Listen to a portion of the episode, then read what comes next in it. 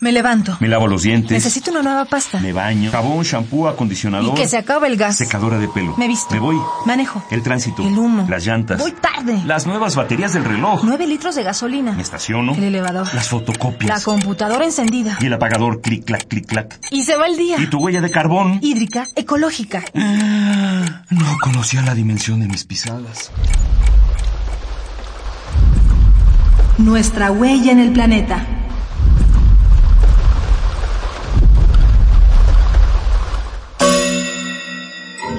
Movilidad. Contaminantes de aquí para allá.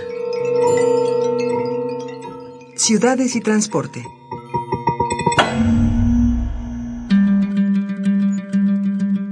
Queríamos ser más rápidos que los lobos, que las gacelas. Queríamos alcanzar la velocidad de los guepardos. De los campos y bosques talamos ciudades y carreteras. Todo para desplazarnos más lejos. Descubrimos tecnologías, inventamos el motor de vapor, el de combustión interna, generamos medios de transporte, combustibles, gases. Queríamos correr. Rápido, más rápido. Pero, ¿a qué costo?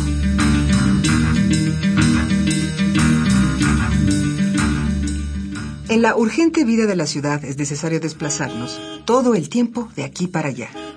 Puede ser por trabajo, educación, salud o entretenimiento. Lo cierto es que siempre hay una distancia que recorrer. Por eso actualmente los medios de transporte parecieran ser inevitables en nuestra sociedad. Perdón, en nuestra sociedad. Andamos en coches, motos, camiones, peceros, metro, metrobús.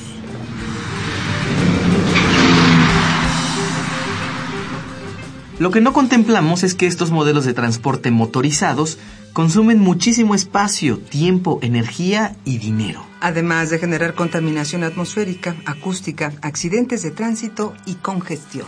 No por nada, la Agencia de Protección Ambiental de los Estados Unidos afirma que conducir un automóvil es la actividad individual más contaminante que la mayor parte de la gente realiza. Contaminantes por doquier. Sábado Distrito Federal. Sábado Distrito Federal. Sábado Distrito En las grandes metrópolis hay distintos problemas económicos, ambientales y sociales que se relacionan con el desplazamiento motorizado de las personas. Para empezar, el acceso a los medios de transporte no es equitativo. Tampoco los beneficios o los costos de la movilidad colectiva. Por ejemplo, en el Distrito Federal hay 2.300.000 automóviles particulares. Estos ocupan 80% del espacio urbano. pero representan tan solo el 20% de los viajes que se realizan día con día. Es decir, hay familias que tienen 4, 5, 6 coches, uno para cada quien. Mientras que hay comunidades enteras que ni siquiera pueden pagar un viaje en metrobús. Federal. Desde las 10 ya no hay donde parar el coche. Ni un ruletero que no quiera uno llevar. Llegar al centro otra vez tarde. Los autos emiten contaminantes tóxicos, causantes de al menos 1.500 casos de cáncer en los Estados Unidos al año. Las emanaciones de los motores también generan problemas como la lluvia ácida y parte del calentamiento global del planeta. Debemos recapacitar y cuidar las ciudades para que sus espacios nos ofrezcan una mejor calidad de vida. Con condiciones adecuadas para movernos sin contaminar. Ecopuma te rola tres ideas para hacer la diferencia. Muévete en bici. Es la forma más económica y saludable de trasladarte. O en transporte público, el metro, metrobús, trolebús y trenes urbanos son los que contaminan menos. Comparte tu auto con amigos y compañeros hacia tu trabajo o escuela. Usa las redes sociales para organizar las rutas. Hagamos la diferencia. Ecopuma, Universidad Sustentable.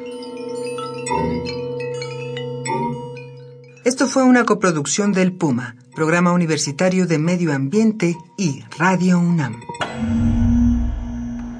Huella de carbono, hídrica, ecológica, Huella humana.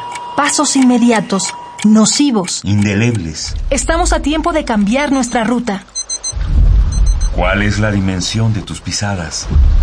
nuestra huella en el planeta.